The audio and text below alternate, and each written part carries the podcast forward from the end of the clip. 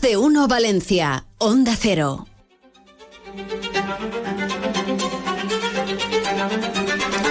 Pues ya está aquí, qué, gusto de verdad. Lo hemos anunciado antes y es que nos alegra tanto recibir siempre a Alicia Jiménez Barlet.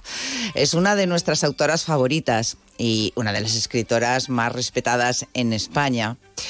Premios, pues, pues premios tiene ya muchos. El Nadal, premio Pepe Carvalho, premio Planeta, entre otros. Alicia Jiménez Barlet, eh, ¿cuánto nos alegramos de tenerte aquí en el estudio? Bienvenida. Bienvenida. Muchas gracias. Estoy encantada de estar aquí. Estás estupendamente, se te nota. Sí. Eh, sí. Y tienes un libro, una nueva entrega. Eh, hemos perdido la cuenta. ¿Cuántas llevas ya? ¿13 de Petra Delicado? Sí, 13. 13 ya. Sí, sí, sí, sí. 13 ya. No soy supersticiosa, ¿eh? No, ya me imagino. No me impone demasiado. Bueno, eh, la siguen más de dos millones de lectores. En televisión ni, ya no lo sé. O sea, ya mm. tanta cuenta no llevo en televisión, porque claro, se ha convertido en un personaje muy importante, no solamente en España, sino también fuera, ¿no? Sí, eh, acaban de iniciar la tercera temporada de una serie en Italia. fíjate. Petra, Petra Delicato, como se llama allí. ¿Y te gusta cómo lo están haciendo? Pues es que nunca veo las adaptaciones. Pero lo haces adrede porque no quieres llevarte disgustos. Exacto. Ah. Sobre todo no quiero llevarme cabreos. Claro. Mm. Y además, de repente ponerte a criticar algo como hacen muchos colegas, cuando has cobrado un buen dinero, cuando has conocido al equipo técnico, pues no me parece elegante. Pero habrá unos límites, ¿no? O sea, a la hora de firmar, eh, a ver si al final tanto te cambian que te cambian hasta el personaje. No. Eh, hay cláusulas. Ah, claro. Claro. Alguna cosita sí, ¿no? Sí, Petra Delicado no tiene hijos, eso está clarísimo. Y el carácter se le respeta. Claro. Mm, claro, es que esto a la hora de, llevarlo a la pantalla tiene que ser respetado porque el lector ya tiene la figura en la mente y luego hay que respetarlo mucho. Está claro, está claro. Mm, eh, mm, Alicia, tú cuando lanzaste la, primera de, las novelas 1996 o así, ¿te imaginabas que esto iba a llegar a este punto? ¿Que Petra iba a tener tantos seguidores, que ibas a llegar a, ya a la 13? En fin, este largo recorrido. no, en absoluto escribí el primer libro de Petra porque venía de un libro anterior sobre la cocinera de Virginia Woolf, siguiendo los diarios de la escritora. Fue un trabajo casi casi universitario. Entonces tenía ganas de un poco de marcha y humor y cambiar. Y inicié una novela de Petra pensando que era algo puntual y después seguiría con mm. otras historias. Y bueno, pues tuvo mucha aceptación y mi agente, Carmen Balcells, que vivía en aquella época, el editor, no, no, hay que hacer otra y a ver qué pasa. Y bueno, pasó. Bueno, yo lo encuentro dificilísimo. Trece entregas ya, ¿eh? Eh, eh, historias de Petra Delicado cada vez más complicadas.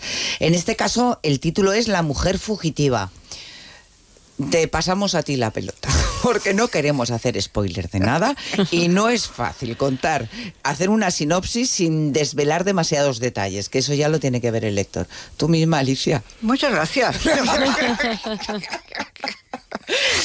no, vamos a ver. Mm, hay un asesinato, como es obvio, en un food truck que, como sabéis, muy de moda están. Es mm. una furgoneta gastronómica que se mueve y acude a diferentes eventos dentro del territorio nacional. Entonces, esa muerte, ese asesinato, genera una serie de desconcierto general, porque no es el lugar habitual de encontrar un muerto. Siempre se encuentran en lugares eh, tétricos, bosques umbríos y carreteras secundarias. Y Petra Garzón empiezan a investigar. La única pista que tienen es que alguien ve a una mujer comprando el día anterior en esa furgoneta donde está el asesinato y que hace una compra espectacular. Entonces eh, intentan encontrar a esa mujer.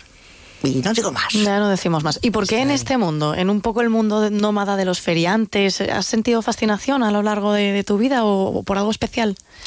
Ya escribí una novela, Vida sentimental de un camionero, mm. en, en mis inicios, por la misma razón que me ha llamado ahora la atención, que es una serie de personas que, bueno, llevan una vida normal, pagan impuestos, tienen hijos, están dentro del sistema y al mismo tiempo viven un poco al margen, de lo cual están todos muy orgullosos. ¿Por qué? No fichan por la mañana, no tienen una oficina cerrada, se consideran un poco privilegiados en el sentido de que tienen cierta libertad. Eso me llamaba la atención. A la hora de lanzarte a la novela negra, eh, ¿qué fue lo que te planteaste? ¿Voy a hacerlo distinto? Eh, ¿Voy a hacer algo diferente a lo que se está haciendo ahora mismo en España en cuanto a novela negra? ¿Cómo te lo planteaste? Muy fácil, leyendo novelas negras donde las mujeres teníamos un papel siempre de lo más desairado y nada protagonista.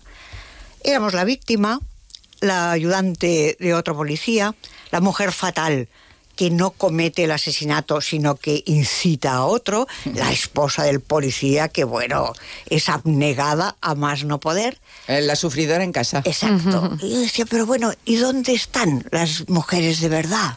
Aquí, vamos a poner una, y además que sea fuerte y que mande. Y la realidad me ha dado la razón. Ahora hay mujeres policías muchísimas mm. jóvenes que ingresan en la policía, inspectoras. Cuando yo empecé había en Cataluña 40 inspectoras y comisarias, una en toda España. Ahora, si mm. miras las estadísticas, te das cuenta de que las mujeres ahí se han integrado espectacularmente. ¿Tú hubieras sido una buena detective? No, ¿Qué va? Sí. No, no. Yo te veo. Yo, también la veo, sí. ¿A que sí, Begoña? Sí, sí, sí. ¿Soy fría y despiadada? ¿Acaso? No, pero tienes mucha imaginación. Y. Pues vamos a ver, si tú puedes escribir semejante Ella misma crea el asesinato, ella misma lo resuelve. Claro, pero es muy ¿eh? fácil, caramba. Tú te lo haces. No, porque se te tiene que ocurrir. Eso sí. Entonces, si fueras detective, se te ocurriría también lo que pueden haber hecho. Pues os parecerá increíble, pero tengo una asesora en la policía desde hace muchos años, que ya es comisaria, y te dice, bueno, sí, es cierto, la tecnología ayuda muchísimo, el ADN, eh, la policía científica, pero a la hora de la verdad vamos aún por golpes de intuición. Y eso te lo dice y te asombra, pero por lo visto es así. Si no hay un instinto de tirar por un lado o por otro, la cosa se estanca por más pruebas que tengas. Esta mujer me ponía un ejemplo muy divertido, me decía en las series, de las primeras que hubo de investigación policial, encontraban una pestaña y de ahí sale al final el culpable. Es cierto, pero es que nunca encontramos una maldita pestaña. Entonces, mm la intuición aún sirve. Desde luego. Alicia, ¿dónde está un poco el, punto de la novela negra en este caso? ¿Cómo, ¿Cómo la ves tú en España para que no sea la novela sangrienta ni tampoco sea un poco la novela negra un poco así como light, que es un punto intermedio en el que creo que, estás tú y que están tus novelas, en, el caso de Petra? Eso está muy bien visto. Mm, la novela sangrienta a mí me gusta poco Mm. sobre todo está tomando un cariz ya de eh, narrar las torturas de las víctimas, uh, cómo descuartizan un cadáver. Eh, sinceramente, no creo que haga falta. Nuestra imaginación, si te dan cuatro datos, muchas veces va más allá. Tú mismo tienes que pararlo, decir, no, no, no quiero ni pensar en lo que habrá pasado aquí. Sin embargo, esta exposición de vísceras, pues al final te deja un poco fría. En cuanto al cozy crime, como dicen ahora, el crimen encantador, que yo le llamo cursi crime, pues tampoco, me creo una Miss Marple encantadora que a fuerza de hacer tartas descubre un asesino. Pues como que no. No, tampoco. No, no, una cosita, no. No, no. Ay, eh, satisfecha con lo que has logrado. Bueno, has hecho, has hecho algún intermedio, ¿no? Para que no sea todo el rato así, pues no te cansas, das tiempo a que tu imaginación vaya, vuele hacia otros lugares, te sacas en medio de Petra Delicado un premio Planeta con hombres desnudos tan ricamente ¿eh? y, luego vuelves.